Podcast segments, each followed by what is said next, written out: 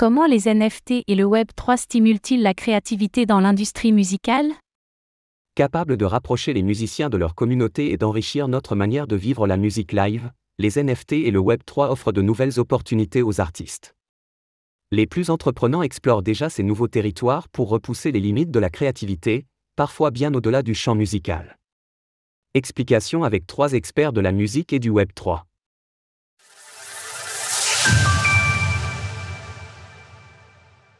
La fin de la dictature des algorithmes?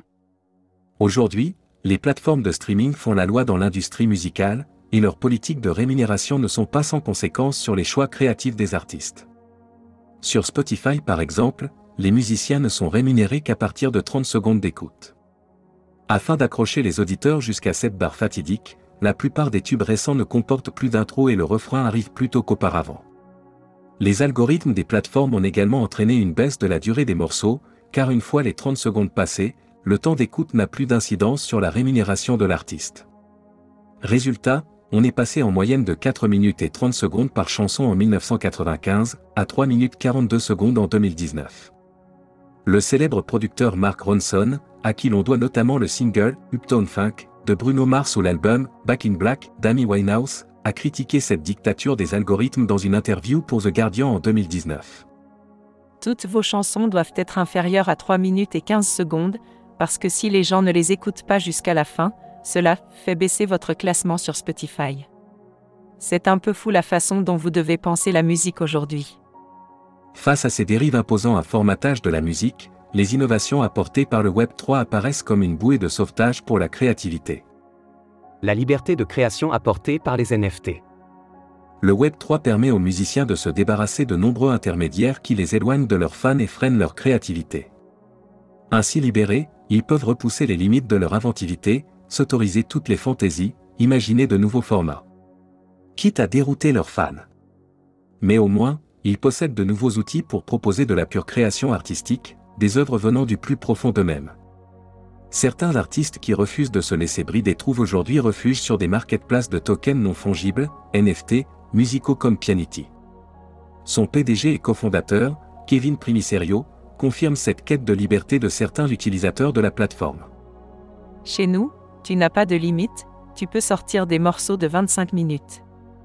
On a des gens qui enregistrent leurs concerts et qui les vendent ensuite en NFT sur Pianity. Ce sont des titres qui peuvent durer 1h30. Affranchir les artistes de toute contrainte, ça permet de libérer leur créativité, car ils n'ont plus à se soucier de se faire distribuer. Ils peuvent passer tout leur temps à produire, à expérimenter, à être simplement plus créatifs. Une explosion d'œuvres hybrides à la croisée des arts. Nombreux sont les musiciens à maîtriser d'autres disciplines artistiques, vidéo, photo, peinture, dessin, poésie, écriture, etc. avec les NFT, ils disposent enfin d'un outil idéal pour fusionner leurs créations et créer des formats hybrides à la croisée des arts.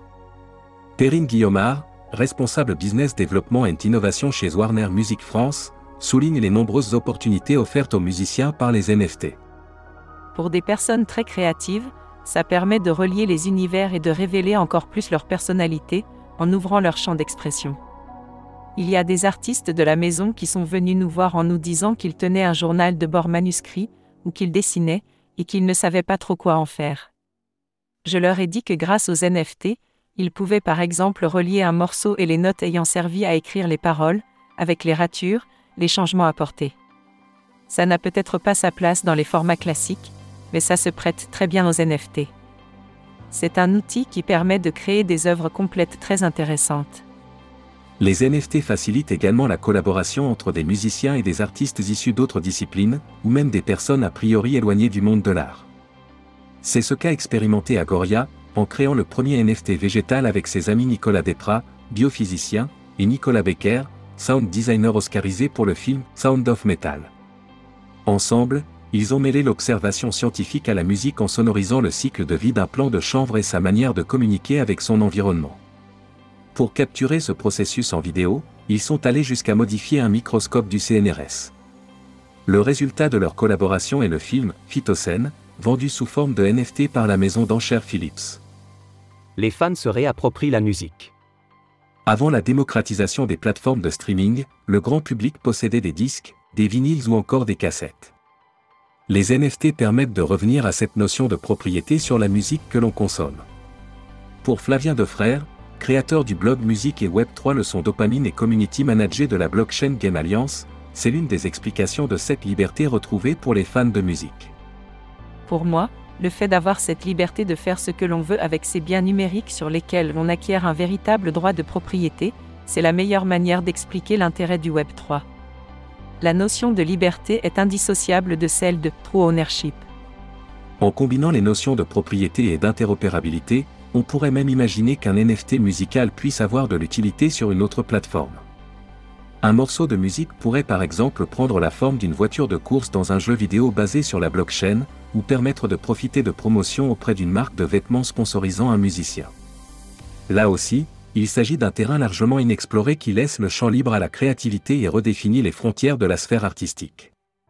Perrine Guillaumard évoque également la possibilité de créer des NFT musicaux fragmentés pour inventer de nouveaux usages.